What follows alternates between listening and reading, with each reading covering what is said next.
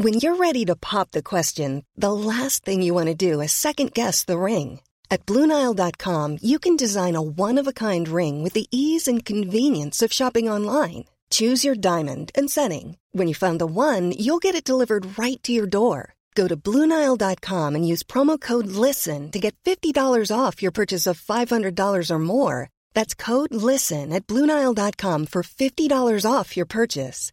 Bluenile.com code LISTEN.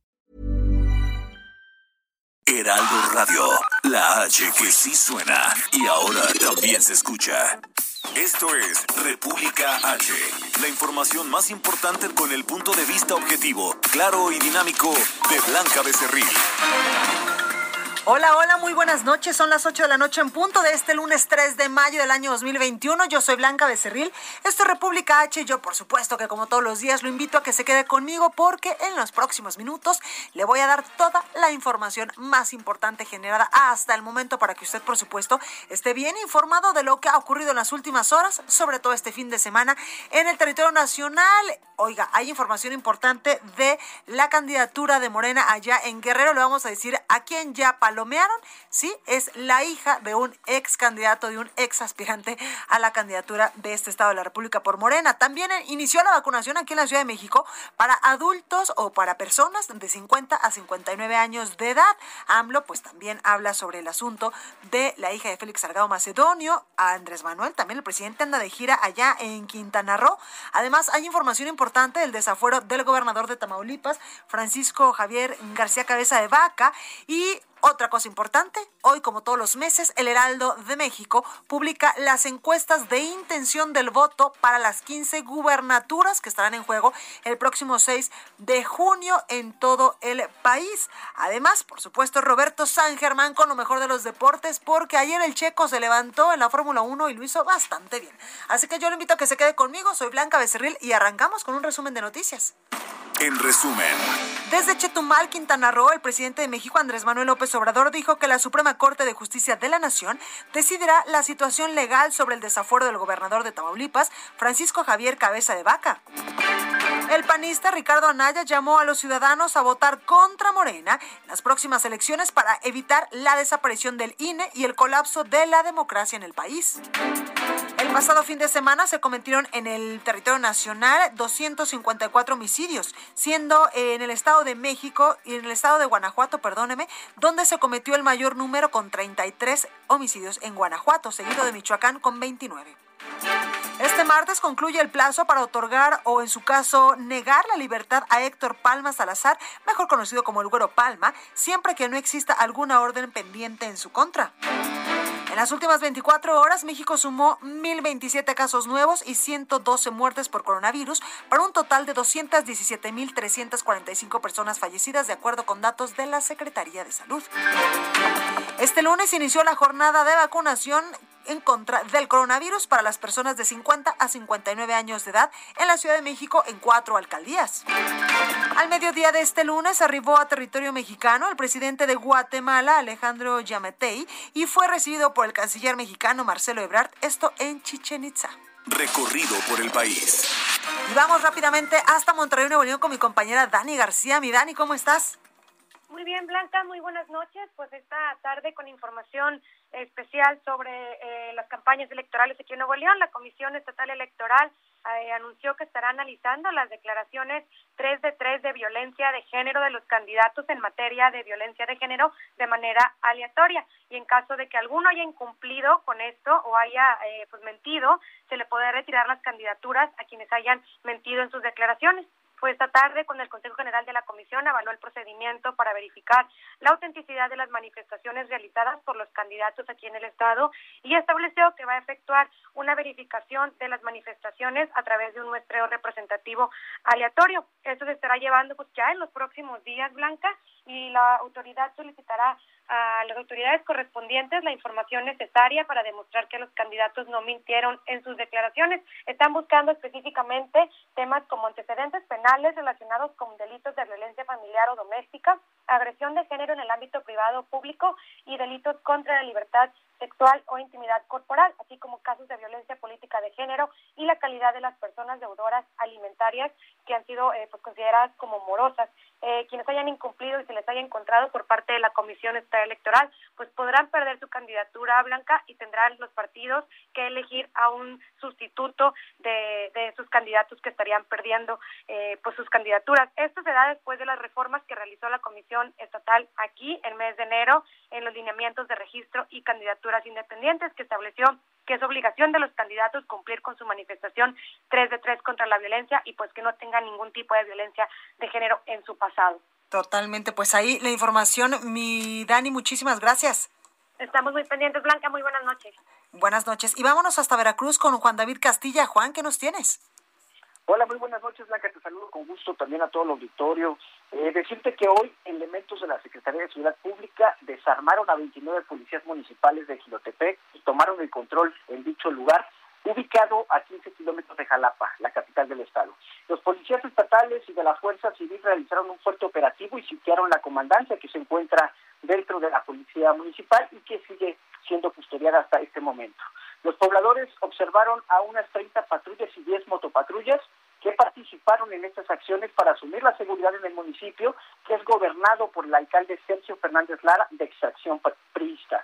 Los elementos estatales recabaron datos de los policías municipales, Blanca, revisaron también el armamento y posteriormente los trasladaron al Centro de Estudios de Investigación y Seguridad que se encuentra en la Academia de Policía, ubicada en el Lencero, municipio de Emiliano Zapata, también muy cerca de Jalapa. Cabe mencionar que de 2020 a la fecha blanca, la Policía Estatal asumió la seguridad en 24 municipios de la entidad, en algunos casos debido a que los policías locales tenían nexos con la delincuencia organizada. Durante este año, la SCP tomó el control en Tres Valles, Musantla, Orizaba, San Andrés Tuxtla, Tenampa y Xilotepec. Solo en Tres Valles no fue desarmada la policía municipal. Decirte también que hace unas horas el secretario de Gobierno, Eric Cisneros Burgos, indicó que los alcaldes de San Andrés Tuxtla y Chilotepec, Octavio Pérez Garay y Sergio Fernández Lara, respectivamente, están siendo investigados por presuntos nexos con la delincuencia y en ambos municipios la Secretaría de Seguridad Pública tomó el control de la seguridad. Blanca, este es el reporte. Pues ahí los detalles, muchísimas gracias. Un abrazo, hasta luego, Blanca. Igualmente. Y vámonos hasta Guadalajara, Jalisco, con mi compañera Mayeli Mariscal. Mayeli, ¿cómo estás? Hola, ¿qué tal Blanca? Muy buenas noches. Buenas noches a todo el auditorio. Pues compartirles que el día de hoy se presentó la marca de certificación Agave Responsable Ambiental ARA, que se refiere al manejo sustentable de esta cadena Agave Tequila, sobre todo lo que tiene que ver eh, con el tema medioambiental, el manejo de vinazas y el bagazo, así como el cuidado del suelo del cultivo de la planta del agave. Y es que desde hace 30 años Jalisco ha perdido más de 729 mil hectáreas que se han convertido a pastizales y terrenos de agricultura principalmente de carácter comercial. Además, la actividad ganadera, el cultivo de agave y aguacate son consideradas las causas directas de la deforestación aquí en la entidad. Y bueno, con esta eh, marca se planea que al 2027 la cadena productiva del agave tequila estará libre de deforestación, lo que significa es que ya no se va a recibir ninguna plantación que no se registre eh, en una área deforestada después del 2016, de tal manera cuando salga la última producción que haya plantado el año pasado en alguna superficie, ya no habrá ninguna planta que venga de estas zonas. Y adicionalmente, pues espera que esta eh, marca también se extienda a otro tipo de cultivos como la producción de berries y de aguacate aquí en la entidad, así lo adelantó también el gobernador Enrique Alfaro Ramírez durante la presentación de esta marca. Esa es la información, Blanca. Muchísimas gracias, Mayeli. Excelente noche para todos. Gracias. Y vamos a las calles de la Ciudad de México con Israel Lorenzano. Israel, adelante. Blanca, muchísimas gracias. Un gusto saludarte esta noche. Tenemos información para nuestros amigos que se desplazan a través de la calzada de Tlalpan. Fíjate que ya se cumplen tres horas de un bloqueo exactamente en la zona de Portales. Se trata de trabajadores de una empresa de limpieza que daba servicio al aeropuerto capitalino y bueno, pues decidieron terminar relaciones con ellos, pero lamentablemente no les dieron ni liquidación ni esta quincena. En ese sentido decidieron manifestarse y bueno, pues están pidiendo la intervención de las autoridades para que les den y les liquiden además por haber trabajado más de cuatro años en esa empresa.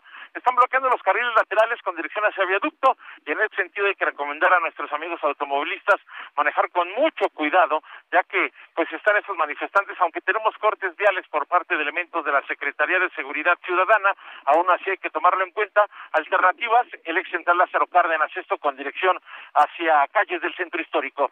Blanca, es la información que te tengo. Muchas gracias, Israel. Hasta luego. Hasta luego.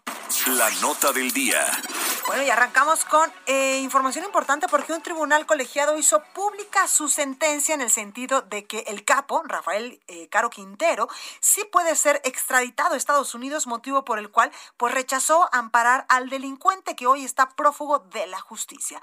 Durante 35 años, el gobierno de Estados Unidos pues ha intentado por todos los medios, literalmente, tenerlo en sus manos para que pues sea juzgado por la muerte de Enrique Camarena Salazar. ¿Usted se acuerda de este agente de la Administración de Control de Drogas que eh, pues ya hace muchísimos años sucedió aquí en México y por supuesto que fue un momento complicado en la relación bilateral. Por mayoría de votos, incluso pues el primer tribunal colegiado en materia penal determinó negar de manera definitiva la protección de la justicia al mítico narcotraficante mexicano que pues formó parte incluso del cártel de Guadalajara que lideró Miguel Ángel Félix Gallardo.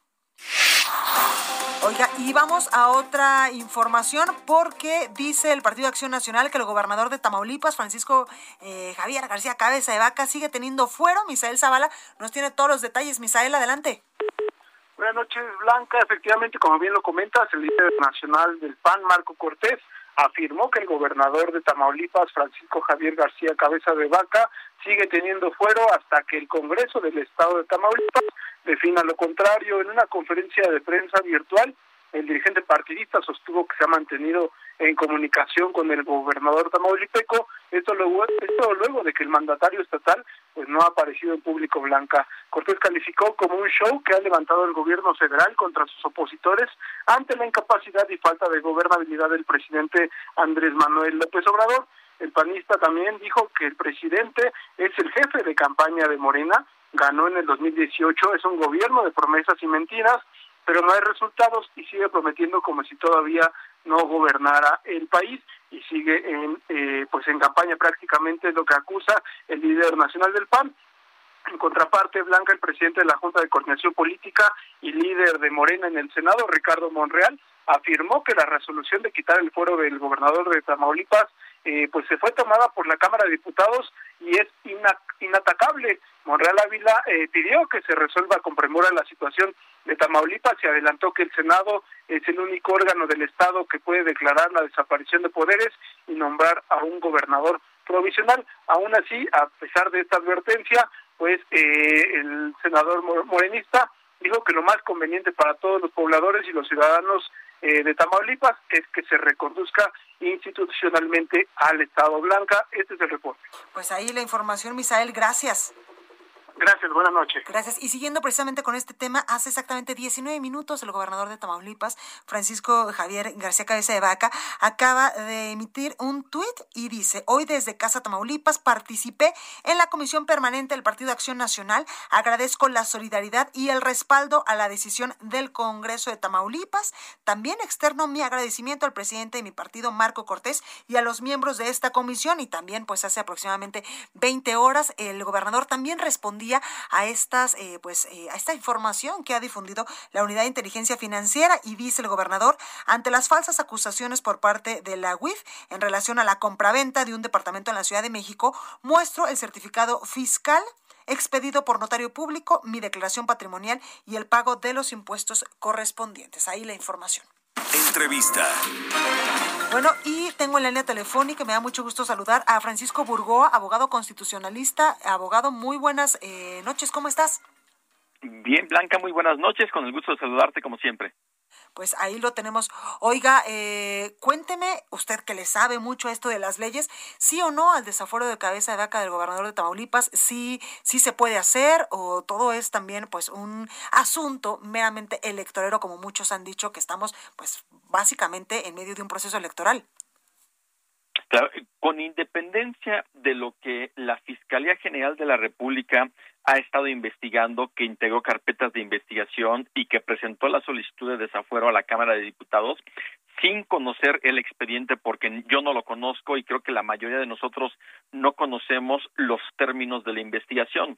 Conocemos que hay una imputación hacia el gobernador de Tamaulipas, que se presentó esa solicitud de desafuero en la Cámara de Diputados, que la Cámara de Diputados el viernes pasado ya declaró la procedencia, es decir, ya lo que coloquialmente se conoce como el desafuero, ya lo hizo la Cámara de Diputados. Hasta ahí, digamos, que es entendible el panorama. El tema tiene que ver con alguna interpretación que se ha estado haciendo en el sentido de decir, por una parte, que el gobernador ya no tiene fuero porque se lo quitó la Cámara de Diputados y por lo tanto ya puede ser detenido. Pero hay otra interpretación y más que otra interpretación que es en la que yo eh, en la que yo me mantengo es simplemente qué es lo que dice la Constitución. La Constitución en el artículo 111 en el párrafo quinto es muy clara al decir que en el momento que la Cámara de Diputados pueda estar retirando del fuero, en este caso a un gobernador, lo que va a proceder es comunicar a la legislatura del Estado, en este caso de Tamaulipas, para que procedan como corresponda en ejercicio de sus atribuciones. Entonces, esta parte es muy clara. Tan clara es que lo dice la Constitución Federal, lo dice la Constitución de Tamaulipas y la Ley de Responsabilidad de los Servidores Públicos de Tamaulipas. El Congreso de Tamaulipas, al recibir esta comunicación el mismo viernes 30 de abril pasado, lo que hizo simplemente fue decidir que, que no procede el desafuero. Es decir, o en conclusión, en mi opinión, el gobernador de Tamaulipas sigue teniendo esta inmunidad procesal, es decir, este fuero, porque la Cámara de Diputados no se lo puede quitar, claro. así como que sí, porque la Constitución Federal así lo establece, Blanca. Ahora, quiero poner, digamos, otros dos puntos este sobre la mesa, que tiene que ver, número uno, la reforma constitucional de 1982 en, en el diario de los debates, podemos nosotros identificar que la Cámara de Senadores decidió incorporar este párrafo y claramente dijo que solamente tendría el efecto la declaración de procedencia de la Cámara de Diputados, solamente tendría el efecto para que se comunique a las legislaturas de los estados para que procedan como corresponda. Eso por una parte. Por la otra, en el año 2004 y 2005, cuando fue el desafuero de el entonces jefe de gobierno del Distrito Federal, Andrés Manuel López Obrador, la Asamblea Legislativa pedía a gritos, valga la expresión, ante la ante la Suprema Corte que se le considerara al jefe de gobierno como un gobernador para que se le aplicara este quinto párrafo del artículo 111, es decir, para que la Asamblea Legislativa fuese la que tuviera la última palabra si le retiraba el fuero a López Obrador o no. Al final no procedió, pero el PRD era quien pedía esta interpretación y hoy Morena, que proviene del PRD, resulta que no es así y además resulta que apenas el 3 de marzo pasado el grupo parlamentario de Morena en la Cámara de Diputados presentó una iniciativa para retirar este, digámoslo así, doble fuero que tiene un gobernador, el que le quita la Cámara de Diputados y, además el Congreso local. Entonces, ahí está en los antecedentes cómo es una situación en donde, más allá de interpretaciones, el gobernador de Tamaulipas Blanca, en mi opinión y de acuerdo a estos comentarios, sí tiene fuero todavía. Claro, porque esto que nos precisas es muy importante, Francisco. Oye, en dado caso que le quitasen el fuero, eh, por ejemplo, la Cámara de Diputados eh, federal, la, la, Cámara de Diputados local, que vimos que no es el caso, hubiese sido el primer gobernador en la historia tal vez del país eh, que, que le quitan literalmente el fuero y que lo, lo que, que, lo juzgan.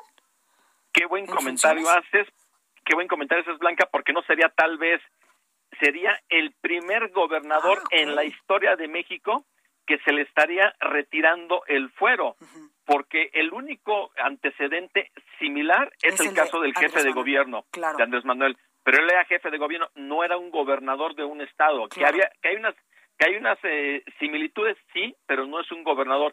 Ese sería el primero. Y como es el primero, se está dando toda esta serie de discusiones en torno a que la FGR ya puede inmediatamente detenerlo, que sí, que no, en mi opinión no lo puede hacer porque sigue teniendo fuero y esto es de que se va a ir hasta la Suprema Corte para que la Corte al final dé la última interpretación, que en mi opinión es que es que el gobernador de Tamaulipas tiene fuero y prácticamente se debiese de ser un asunto totalmente concluido. Ahora, no eh, es importante decirlo.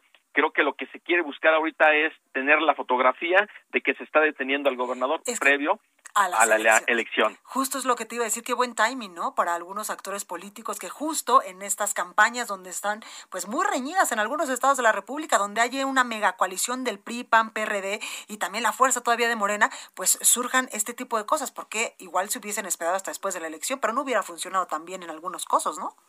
No, pues por supuesto, y ahí vemos, por ejemplo, otros casos que, habían, que, también se presentaron de Mauricio Tabe, de Saúl Huerta, que lo aclararon en flagrancia, y aún así ni siquiera apenas el próximo sábado se va a, va a sesionar la sección instructora, entonces... Sí, esto y un gobernador pues siempre vende.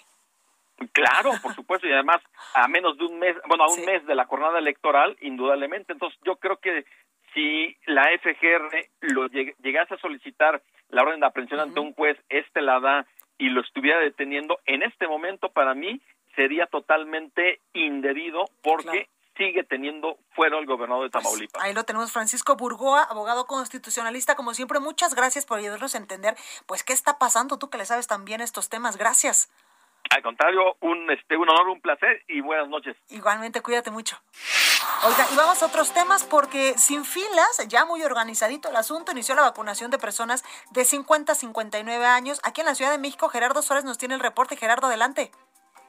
¿Qué tal? Muy buenas noches, Blanca. Este lunes inició la vacunación para personas de 50 a 59 años, la vacunación contra el COVID-19 en las alcaldías de Coajimalpa, Magdalena Contreras, eh, Milpalta, así como en la, en la alcaldía Gustavo Amadero, en la cual realizamos un recorrido por diversos macrocentros de vacunación donde, como tú lo decías, la constante fue una afluencia eh, pues fluida de las personas sin que se formaran filas.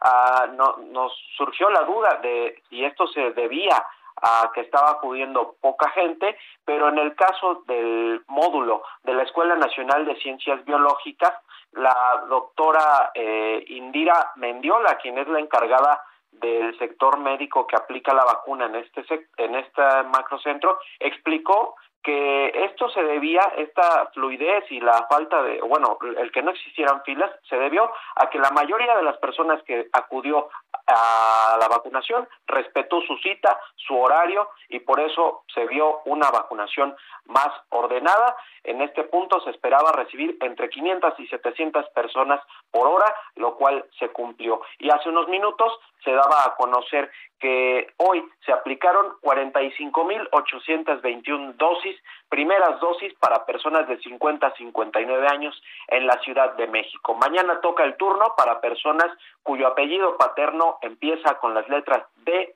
E, F y G. Blanca, este es el reporte. Gracias, Gerardo. Buenas noches. Buenas noches. Oiga, ¿qué le parece si vamos con nuestra compañera Yuri Franco, consultora en finanzas personales y también columnista de El Heraldo? Mi Yuri, adelante.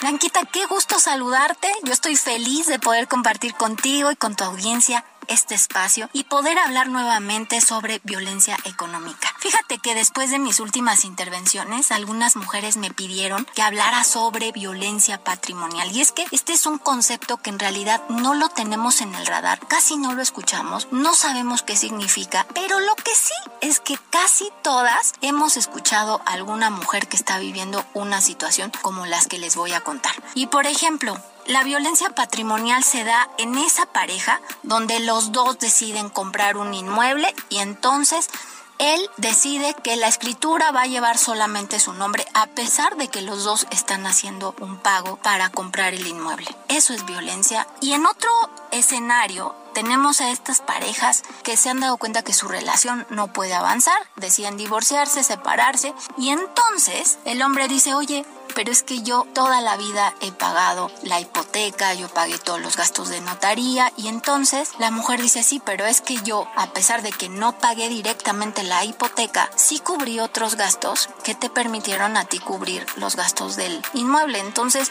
la mujer tiene exactamente el mismo derecho sobre ese inmueble. El derecho la protege y esto también es violencia económica. Este es un tema delicado, es un tema en el que no podemos atravesar solas. Sí o sí necesitas ayuda. Hablemos del tema. Recuerda que el camino hacia la libertad financiera es posible y lo mejor es que no tienes que recorrerlo sola. Hagámoslo juntas. Yo soy Yuri Franco, consultora en finanzas personales y me puedes buscar en mis redes como arroba soy Yuri Franco. Bueno, pues ahí mi Yuri con sus eh, comentarios muy atinados como siempre en cuestión de finanzas personales. Oiga, yo soy Blanca Becerril, esto es República H, yo voy a un breve corte, pero regreso con más información porque hoy el Heraldo de México publicó nuevamente, como cada mes, las encuestas de la intención de voto rumbo a la elección del 2021, del 6 de junio, evidentemente, donde pues estamos eh, haciendo un trabajo, un esfuerzo mes con mes para llevarles hasta ustedes la mejor información en este momento de las encuestas de cómo están posicionados los candidatos a 15 gubernaturas en el país. No se vaya, yo regreso con más. Continúa escuchando a Blanca Becerril con la información más importante de la República en República H. Regresamos. Heraldo Radio.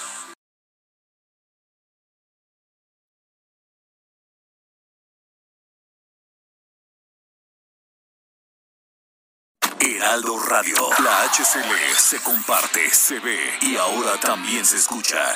Estamos de regreso con la información más importante de la República en República H con Blanca Becerril, transmitiendo en Heraldo Radio. Ruta 2021, la ruta hacia las elecciones presenta. Entrevista. Oiga, hay uno de los candidatos que se ha mantenido durante toda la contienda electoral, arriba en las preferencias electorales, es Mauricio Curi, el panista que busca pues la gubernatura de Querétaro. La encuesta incluso de opinión pública, marketing e imagen y Heraldo Media Group se realizó con solo una pregunta. Las elecciones a gobernador de Querétaro serán en junio de este año 2021, el 6 de junio exactamente. Y si hoy fueran estas elecciones, ¿por quién votaría si los candidatos a gobernador fueran? Eso se les preguntó a los que 48.3% de los entrevistados respondió que Mauricio Curi sería el próximo gobernador. Esa cifra representa 25.8 puntos porcentuales más que quien eh, detenta el segundo lugar, que es Celia Maya, que si bien creció durante el último mes más de 5 puntos, pues no alcanza a Mauricio Curi, ya que se queda con el 22.5% de las preferencias. Y precisamente para hablar de ello, tengo en la línea telefónica, me da mucho gusto saludar a Mauricio Curi, candidato del Partido Acción Nacional al gobierno de Querétaro. Mauricio, buenas noches, ¿cómo estás? Blanca, ¿cómo te va? Muy buenas noches, siempre un gusto platicar contigo, a tus órdenes. Gracias. Oye, yo te escucho muy bien. Cuéntame, ¿qué susto nos metiste la semana pasada? no, sí, sí fue un sustote el que me saqué porque estaba yo en campaña, me vine yo a mi casa rápido a cambiarme y, en lo que me había ido a cambiar sentí un mareo y de repente empecé a sentir que me faltaba movilidad en la, en la parte izquierda y fue un evento cardiovascular que sí pudo haber sido grave si no me hubiera yo atendido a tiempo. Gracias, tuve muchísima suerte, luego, luego me fui al hospital y ya me atendieron, ya pude salir a los dos días ya por mi propio pie y a seguir caminando, ya tuve mi, mi, mi debate, tengo tu debate el jueves y ahora seguir trabajando para poder ir ya con día eh, digamos, convenciendo y pidiendo el apoyo de los queretanos. Oye, Mauricio, qué bueno que nos dices esto, porque muchas veces, pues nosotros votamos por un candidato que está, eh, eh, pues, súper bien, y esto demuestra tu fortaleza física para enfrentar cualquier cosa que se te presente en el futuro, si es que las preferencias electorales y el voto de los queretanos te, te favorece. Sí, bueno, yo les digo que me siento con toda la capacidad física, mental y, y, con toda la emoción para poder ser gobernador del que yo creo que es el estado más hermoso del mundo, que es Querétaro, y que estamos en un lugar logísticamente precioso y que tenemos todo y que somos ejemplo en muchas cosas y creo que eso tenemos que seguirlo exponenciando para poder tener mejor calidad de vida y que Querétaro siga siendo el ejemplo nacional. Totalmente. Oye Mauricio, cuéntame cómo va la campaña, cómo sientes el ánimo de la gente, tú que has recorrido pues el estado. Yo francamente lo siento muy bien, he tenido muy buen aceptación por la gente, es mi tercera campaña, yo llevo relativamente poco tiempo en la política, llevo apenas seis años, fui presidente municipal, senador y ahora quiero ser gobernador. Y de todas las campañas es la campaña más bonita que tengo, pues la verdad es que es, que es una campaña muy alegre, una campaña de, propuesta y una campaña, pues como lo dije desde un principio, que sea una campaña limpia y echada para adelante, que es lo que quieren los queretanos, viendo pues, los temas más importantes, la salud, la seguridad, la educación y sobre todo la economía que la estamos pasando en algunos segmentos muy mal y yo soy el único candidato pues que vengo del sector privado, que sé crear empleo, que sé lo que cuesta también crear sin empleo, que sé lo que cuesta que un negocio sea negocio y por supuesto que yo creo que con toda esta empatía que tengo, me que con toda esta trayectoria que tengo es la que me gustaría poner en práctica como gobernador. Totalmente. Y Querétaro también en muchos momentos es una sociedad pues de muchos valores, de muchos principios e incluso durante pues toda tu campaña hemos visto a tu familia pues apoyándote y echada para adelante también. Sí, la verdad es que les agradezco muchísimo a todos los que están sumando, inclusive de otros proyectos están sumando y sumando cada vez más. Y bueno, pues yo, yo, hago campaña todos los días, yo no le hago caso a las encuestas. Para mí la encuesta más importante es la del 6 de junio. En todas dicen que vamos muy bien, pero bueno, no les hago caso y le digo, yo siempre tengo hambre de retador y como si estuviéramos empatados y estar camino y camino y, pudiendo buscar conquistar las, las, las, almas y las conciencias de los queretanos y las queretanas. Oye, Mauricio, pero se siente bien que vayas a la cabeza casi, casi desde que iniciaste, ¿no? Perdón, se me cortó un poquito, ¿me repite? Ah, te, te, preguntaba que se siente bien que vayas a la cabeza de las encuestas casi casi desde que empezaste. Sí, para que te engañes, se sentiría más gacho si no, pero, pues, la verdad es que siento una campaña muy diferente a la de hace tres años. Hace tres años fue una, veía yo más polarizado a la sociedad, veía yo muy polarizada a la sociedad. Ahorita yo veo una campaña pues con más aceptación, la sociedad civil organizada entendiendo pues que el cambio no viene de arriba para abajo, el cambio viene de abajo para arriba. Y yo vengo de ahí, yo fui presidente de Coparmex, presidente de la Cámara de Comercio yo creo mucho en la sociedad y creo que mucho que tenemos que tener participación ciudadana y creo que es muy mala idea de, los ciudadanos dejarle el futuro de nuestros hijos o nuestro propio futuro a los políticos. Creo que es el peor de los negocios que podemos hacer y por eso creo que necesitamos que haya mucha más participación ciudadana y eso es lo que tengo que estar alentando aquí en Querétaro. Oye, Mauricio, si es que los votos te favorecen, ¿qué vas a hacer en los primeros 100 días de tu gobierno, por ejemplo? Yo creo que Querétaro necesita una cirugía mayor en lo que se refiere a movilidad e infraestructura, que apostarle muchísimo al empleo, a la salud y a la seguridad. Y voy, por supuesto que vamos a blindar Querétaro, como lo dicen corregidora, voy a blindar todo el, que, el estado de Querétaro, poner una, una policía estatal de caminos con, con cada 50 kilómetros que tengan una base para poder no, para no dejar que por ningún motivo entre el crimen organizado de otros estados, hay que mantenerlos alejados a los delincuentes. Y por otra parte, la delincuencia común, a mí me gusta ser al delincuente, tratarlo como delincuente. Aquí los abrazos se dan para, la, para las víctimas y si es necesario balazos se dan para los delincuentes. Y por otra parte, eh, cuanto antes de activar la economía del Estado, eh, viendo en la parte del sector construcción, en el sector comercio, apoyando que Querétaro va a ser el centro del emprendedurismo a nivel nacional, que es lo que a mí me encanta, ese es mi tema. Hoy tuve, tuve una reunión con más de 200 científicos y personas dedicadas a la educación aquí en el estado de Querétaro. Querétaro tiene más de 50 centros de investigación, más de 70 universidades que le vamos a apostar muchísimo a vincular centros de investigación con las universidades, con las empresas y de ahí pues con el mundo. Y creo que pues, tenemos mucho que hacer para que Querétaro siga siendo un lugar de inversión en sectores importantes como aeroespacial, como automotriz y, y hacer de verdad lo que Querétaro no pare ni un solo segundo. Claro. Oye Mauricio, hace ratito decías algo muy importante. Yo quiero y soy un hombre propositivo y quiero una campaña limpia, propositiva. En las últimas horas he visto eh, pues varias eh, notas donde incluso pues dicen que fue Miguel Ángel Osorio Chong, el senador del PRI, a, a verte el fin de semana y tú has dicho, sí, es mi amigo, estuvimos juntos en el Senado de la República y lo quiero muchísimo. Es una persona que admiro y respeto mucho y con el que hicimos creo que grandes cosas por México, como detener la revocación de mandato el día que querían eh, una guardia civil, una guardia nacional, perdón, comando militar. creo que hicimos muchas cosas en ese bloque de contención que hicimos en el Senado de la República. Es una persona que admiro y yo quiero mucho, pero él siempre me ha dicho que es priista y que él quiere que gane el PRI, inclusive aquí, ¿no? Entonces, bueno, por supuesto que una cosa no, no tiene que ver con otra y el cariño que nos tenemos no tiene nada que ver con, con lo demás que podemos tener, que son diferentes visiones en lo que se refiere a la parte política. Totalmente, pues ahí lo tenemos Mauricio Curi, candidato del Partido Acción Nacional en Querétaro. Muchas gracias y en verdad que de todo corazón me da muchísimo gusto escucharte bien, escucharte animado y eh, pues para adelante, que todavía faltan algunos días de campaña. Sí, no, no hay que bajar el ritmo, al contrario, le vamos a le vamos a meter más fuerte y vamos a caminar más y vamos a estar muy cerca de los de las y los queretanos. Muchas gracias Blanca de Corazón, muchas gracias y ya ya ya perdón que pero aprovechando a los queretanos, ojalá puedan confiar con, tener su confianza para el 6 de junio, de si me apoyan puedo ser un gran gobernador para este estado que me encanta. Sin duda, muchísimas gracias Mauricio, cuídate mucho. A ti muchas gracias Blanca, igualmente, gracias. Gracias. Ruta 2021, la ruta hacia las elecciones presentó. Oiga, y vamos a otros temas con mi compañero Francisco Nieto, porque el presidente Andrés Manuel López Obrador se negó a opinar sobre la candidatura de la hija de Félix Salgado Macedonio. Acuérdese que anda eh, de gira, acaban de aterrizar aquí en la Ciudad de México, en una gira por Quintana Roo. Francisco, adelante, ¿cómo les fue? Blanca, ¿qué tal? Muy buenas noches. Te saludo desde el aeropuerto de la Ciudad de México, donde el presidente López Obrador va regresando de esta gira de fin de semana eh, por Quintana Roo y sí, efectivamente hoy en la mañanera se le se le preguntó al presidente López Obrador si no era un tema de nepotismo la designación de Evelyn Salgado, hija de Félix Salgado Macedonio como candidata a la gubernatura de Guerrero, el presidente pues se negó de entrada a dar una respuesta, pero dijo que se debe respetar la voluntad del pueblo eh, por lo que nadie pidió ofuscarse.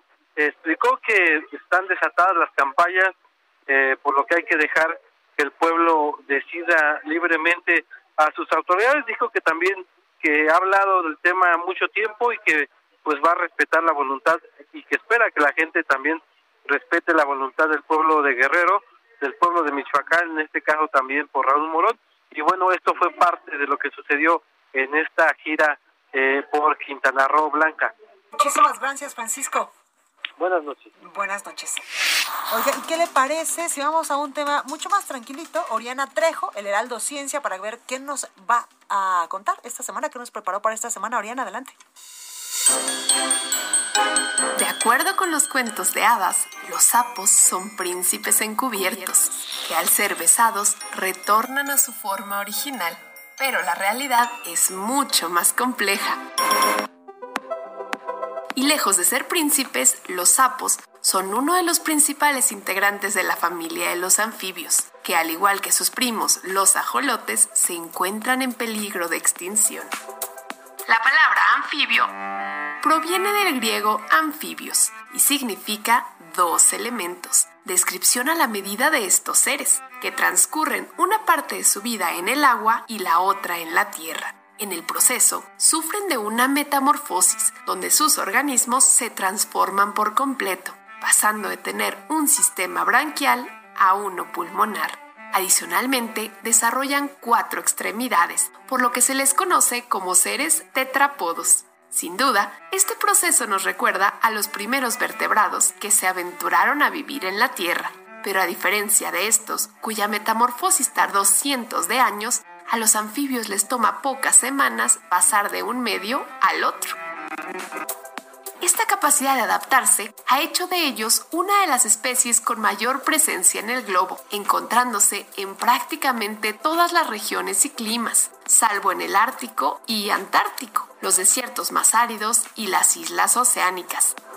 En la actualidad se conocen más de 7.492 tipos de anfibios, que se agrupan en tres órdenes. Caudata, donde encontramos a salamandras y tritones. Gymnofiona, el grupo de la Cecilia, cuyo cuerpo se asemeja a los gusanos, pero con cuatro extremidades muy cortas. Y finalmente los de orden Anura, a donde pertenecen las ranas y los sapos. Desafortunadamente, a medida que las poblaciones urbanas han ido en aumento, los hábitats de los anfibios han disminuido drásticamente, poniendo a más de la mitad al borde de la extinción. Un claro ejemplo es el ajolote, especie endémica de la cuenca lacustre del Valle de México, que a pesar de los esfuerzos por conservarlo, a causa de la contaminación, sobreexplotación, introducción de peces exóticos y su consumo humano, año con año ve disminuida su población.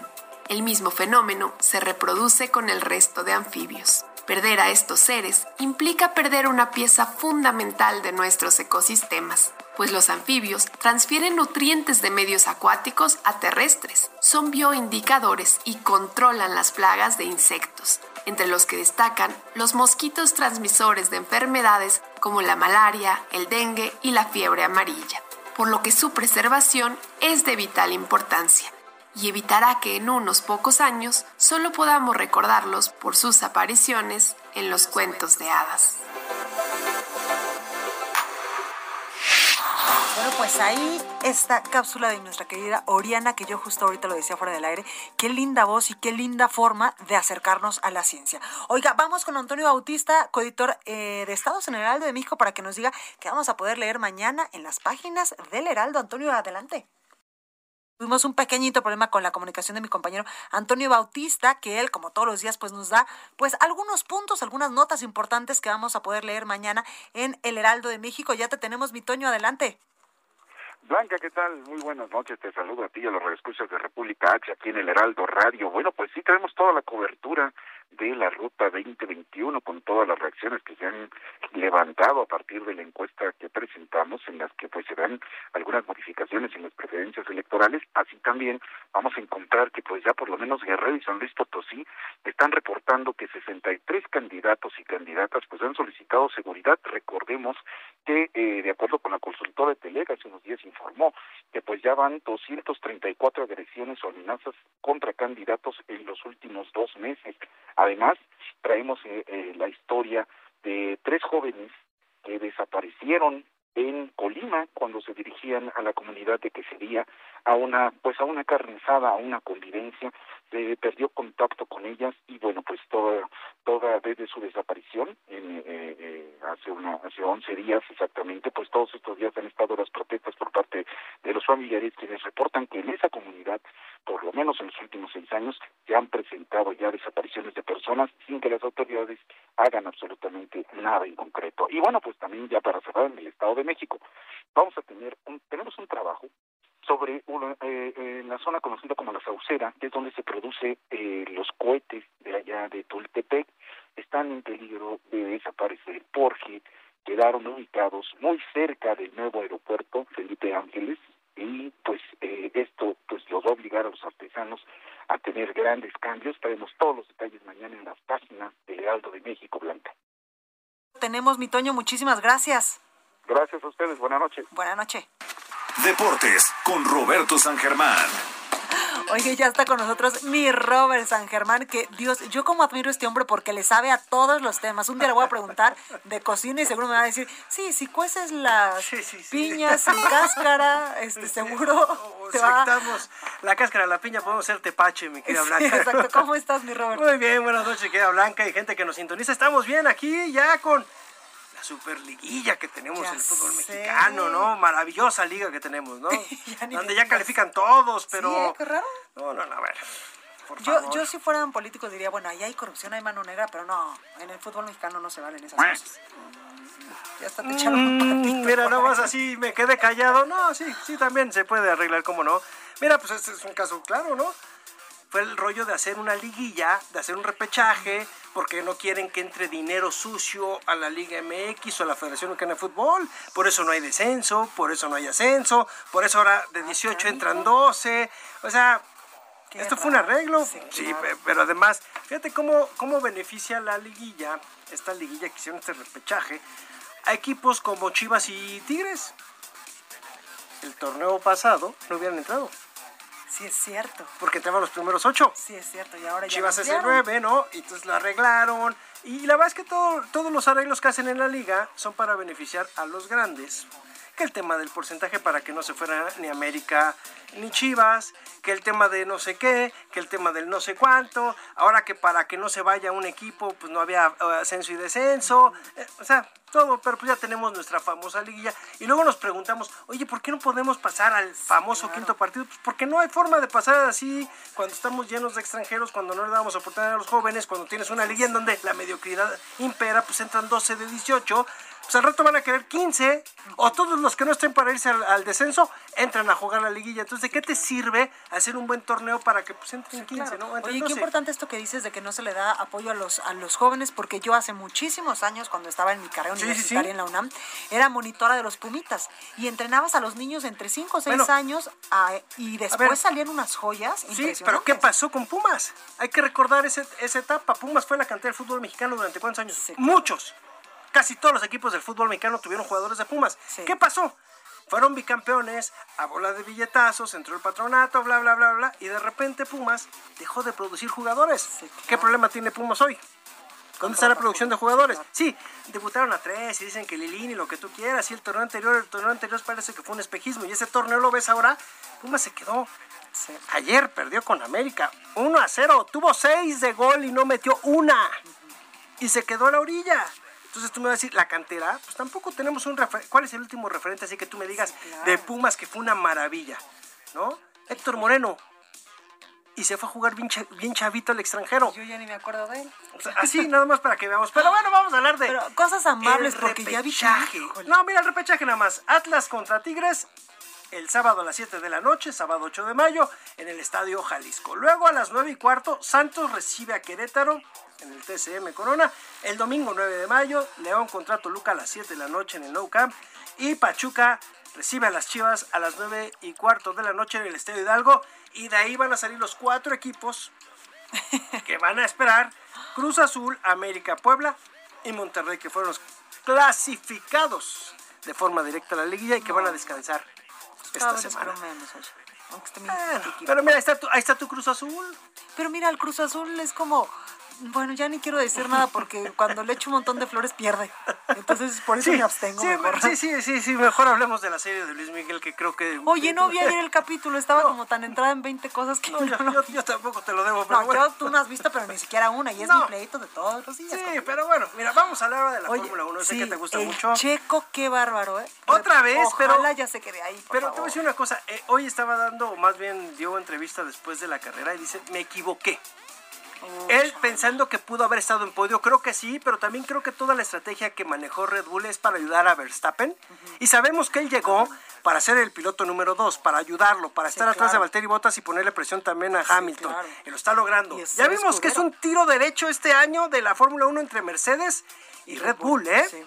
Quedó primer lugar, Luis Hamilton, que ese es un superpiloto, ya no El día que no queda en primer lugar dices, Dios mío, ¿qué pasó? Exactamente. ¿Qué le pasó? En segundo lugar, eh, perdón, en segundo lugar quedó Max Verstappen, en tercero Valtteri Bottas y cuarto Checo. Cuarto así arrancó Checo en el Gran Premio, aunque luego tuvo problemas en la largada, como le dicen en el argot de la Fórmula 1, y ya fue remontando otra vez, quedó en su cuarto lugar. Fue primero de la carrera varios giros. ¿No? Aguantó y luego Hamilton dice, pues yo no sabía que Checo estaba delante de mí, lo rebasé y bueno, terminó en primer lugar el Hamilton y luego termina en cuarto, pero Checo dice que tuvo ahí algún error y que por eso no terminó. Tuvo puntos. Hay que decir algo, ¿eh? Es lo mejor que ha hecho un piloto 2. Órale. Ahorita, en estas tres carreras, lo que hizo Pierre Gasly, que fue piloto, Albion también, ya lo superó Checo. Lo que haga de aquí en adelante ya es buenísimo para Checo, ni Gasly ni Entonces, Checo está haciendo bien las cosas, pero le está faltando, pero creo que ya conoce el auto y va a tener algunos cambios interesantes y va a poder ¿Es competir. ¿Es muy difícil conocer el auto? Claro, porque acuérdate que no hubo pretemporada. Porque casi siempre ahorita el, achaque es, que el auto es que no lo conoce bien y es sí. que él no, no tuvo el, tiempo, ellos tienen una época con el auto para estar conociéndolo y todo, entonces viene de un motor que era Mercedes, llega a otro motor que es Honda, él está adecuándose, viendo cómo es el auto, conociéndolo y pues ahí va poco a poco, pero bien por Checo que además fue el piloto del día. Y ya no es la primera vez, ¿eh? dos en este año. Lleva dos, así que poco a poco iba a estar Checo, ojalá esté peleando los podios, ¿no? Que eso lo vemos bien con Checo. No, bueno, que cuando venga el Gran Premio de México, seguro que cuando salga todos al, al, Ángel y si lo gana, imagínate, si lo gana nos volvemos locos todos. Pero bueno. ¿Es la primera vez que México gane uno? No, no, no, aquí, híjole, yo creo que sí, en México sí sería la primera vez. En otros partes hasta ya ha estado los Rodríguez, todos, Adrián Fernández también, todos, pero bueno, vamos a ver. Buenísimo, ¿eh? Adrián Fernández. Eh, pero ese fue en Indy, ¿no? Eh, fue en la Indy que también ganó, que tuvo rebaque también, y también Patricio Guardia, este muchachito que también hizo bien las cosas, ¿eh? Este fin de semana, este muchacho regiomontano, hay que seguirlo. Ese podría ser el siguiente en la Fórmula 1, Patricio Guardia. luego hablaremos de él. Y ahora más para terminar lo de Andy Ruiz, ¿no? Que le gana bien a Cris Arreola. Regresó este hombre. A ver si le alcanza para tener alguna pelea por el título completo contra Anthony Joshua o Tyson Fury, ¿no? Porque ya conocemos que este chavo ganó, de repente se dedicó a la fiesta, desgraciadamente, esos típicos que ya soy campeón del mundo, venga, para acá todo. les pasa muy seguido a muchos, ¿eh? Bueno, pues sí. Oye, Porque el Canelo hemos dicho aquí que se lo cuidó, ha ido lo bien. cuidaron. Lo ha ido bien. Lo cuidaron, porque sí, mira, tú te imaginas, y, y va Diría a mi sonar abuela, feo. el que nada tiene y llega a tener loco se quiere volver. Exactamente. Pues sí, claro. Imagínate que tú llegas a un momento en tu vida que no tienes. Y de un día para otro de repente ves tu cuenta de banco y tienes millones de dólares. Pues lo que no pudiste tener lo vas a ir a comprar. Por supuesto. Y si tienes a tu compadre el, el tuercas, vente mi tuercas que estuviste conmigo, pues lo vas a llevar al tuercas a comprarle todo y va a estar contigo el tuercas toda tu vida. Y va a ser tu cuate y ahí están las fiestas y te vas a ir de antro con el tuercas. O sea, y vas a empezar a comprar y a comprar y a comprar. Y de repente cuando te das cuenta ya no tienes dinero porque no lo invertiste en un negocio. y las malas compañías, porque además se les acerca todo mundo. Ahí de repente te acuerdas, Ah, Canelo, que íbamos en el kinder, son tú y tus yo. amigos, ah, sí. no, claro. Y el problema es que nadie te va a apoyar. Entonces, claro. esa es la situación que se vive con el Canelo, pero sí ha sido el que más se ha cuidado. Y Andy Ruiz, pues bueno, se tuvo que dedicar al boxeo y se metió al, al Canelo Team y estaba con el señor Eddie Reynoso, que lo entrenó también al Canelo, y lo llevaron a que volviera a ganar una pelea. En decisión unánime ganó el buen Andy. Ruiz esperando a ver si hay oportunidad contra Anthony Joshua o Tyson Fury. Quiere también a Deonta Wilder. Yo lo veo complicado después de lo que vimos este fin de semana. Pero, quién sabe. Pero ya el 8 de mayo hablabas del Canelo, ¿eh? Ya en Dallas se enfrenta, en Arlington, Texas, se enfrenta a Billy Joe Sanders, que ha puesto muchos pretextos de que está arreglado, que no sé qué. El famoso 8 de mayo festejando el 5 de mayo, como dicen los, Sí, exacto, los eh, gringos. no, yo- pero yo nunca he entendido, a mí me tocó una vez estar allá que, oye, es que el 5 de mayo, pues sí, pues es una fecha, pues sí, importante nomás, pero... No, pero para ellos Pero sí para es ellos es wow. como para nosotros así como El el, 15 de 4 de julio. Para ellos. Sí, claro. así te dicen en Las Vegas, va a estar abierto y todo el 5 de mayo, así como de, ah, pues qué padre. Órale, ¿no? O sea, pero Pues sí, bueno. son esas situaciones y va a estar ya el canal, ya platicaremos. Si nos los permite, Gonzalo. Ah, sí, claro. El viernes, sí. ¿no? Porque no, ya va a sabes, ¿no? seguro. Agarra Muchas gracias, ¿no? mi. Robert. Yo soy Blanca Becerril, esto es República H. Yo les espero el día de mañana en punto de las 8 con más información. Esto fue República H, la información más importante de lo que pasa en el interior de la República, con el punto de vista objetivo, claro y dinámico de Blanca Becerril. Continúa escuchando Heraldo Radio, donde la H suena y ahora también se escucha. Una estación de Heraldo Media Group. Heraldo Radio, la H que sí suena y ahora también se escucha. When you make decisions for your company, you look for the no brainers. And if you have a lot of mailing to do, stamps.com is the ultimate no brainer. It streamlines your processes to make your business more efficient, which makes you less busy. Mail checks, invoices, legal documents, and everything you need to keep your business running with stamps.com. Seamlessly connect with every major marketplace and shopping cart. Schedule package pickups and see your cheapest and fastest shipping options from different carriers with rates up to 89% off USPS and UPS rates. And with the stamps.com mobile app, you can take care of mailing and shipping wherever you are. Make the same no-brainer decision as over 1 million other businesses with stamps.com. Sign up with code program for a 4-week trial plus free postage and a free digital scale. No long-term commitments or contracts. That's stamps.com. Code program.